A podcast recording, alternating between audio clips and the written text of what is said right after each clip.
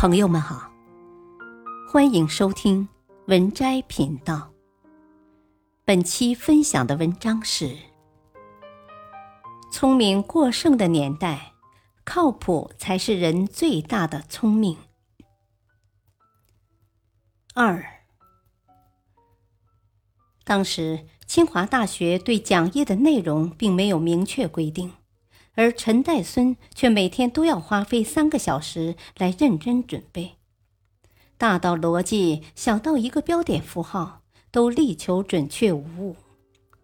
某天，一位同学缺席了一堂课，想找陈代孙借讲义来抄，陈代孙却告诉那个同学说：“你需要多等一会儿，因为我对原先的内容有了新的见解，等我补充完再拿给你。”同学有些不解地问：“不是已经讲完了吗？怎么还需要补充？”陈岱孙却回答说：“不管讲过多少遍，我有了新的想法都会及时补充。为了对你们负责，即使改上一百遍，我也愿意。”严谨的作风和精益求精的态度，让他的学术造诣不断提高。也帮他建立了良好的口碑。陈丹青老师曾说：“认真做好每一件事，不要烦，不要放弃，不要敷衍。靠谱就是做事不敷衍。聪明人忙着走捷径，靠谱的人一步一个脚印，注重每一个细节，不放过每一个小错。”用百分百的用心，求一个无愧于心。靠谱的人办事让人放心。自媒体人庆哥说：“无论你学历有多高，还是才华横溢到令每个人都羞愧的不敢睁开眼睛，但能令人对你尊敬和刮目相看的，永远是你靠谱的专业精神。”因为才华并不会让一个人尊重你，但靠谱却能做到。作家艾小羊有一位执行能力超强的合伙人，有段时间他听说许多人过来想挖他，并且这些人都与他私交不错。他们中有人经常给这位合伙人送饭，去国外会主动帮他代购跑腿。但最终，合伙人还是没有离开。艾小羊很好奇地问：“为什么？”合伙人坦诚道：“因为在这些人中，只有你明确告诉我做什么、怎么做、盈利目标是什么，以及超出目标后我可以得到什么。你的专业素养让我信赖。”生活中，许多人自诩情商高。他们八面玲珑，左右逢源，但再多的技巧都不如脚踏实地的态度。前阵子重温电视剧《大江大河》，对里面的一个情节印象深刻。小雷家的村支书书记雷东宝，带领全村的妇女养起了长毛兔，经人点拨，准备把这批兔毛直接卖到上海。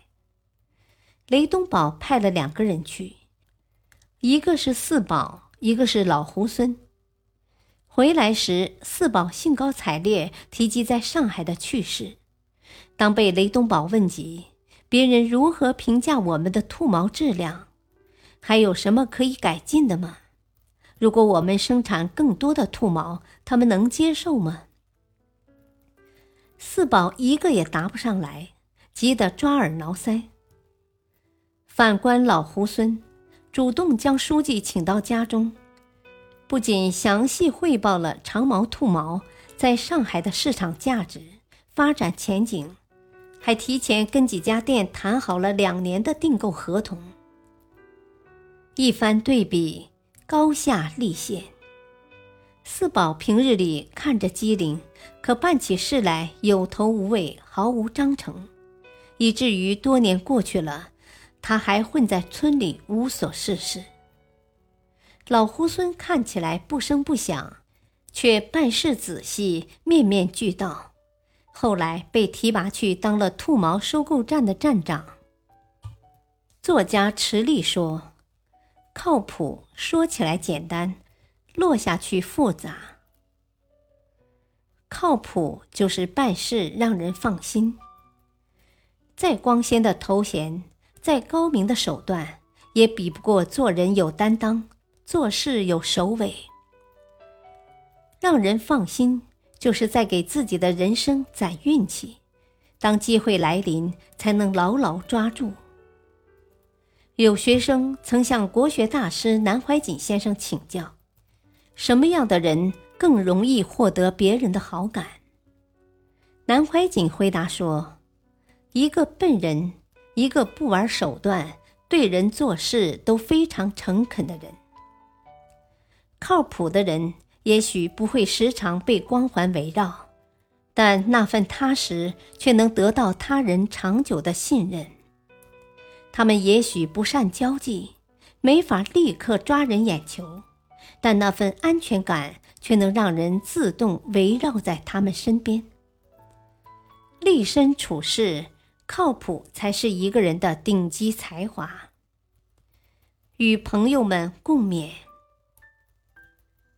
本篇文章选自微信公众号“洞见”，感谢收听，再会。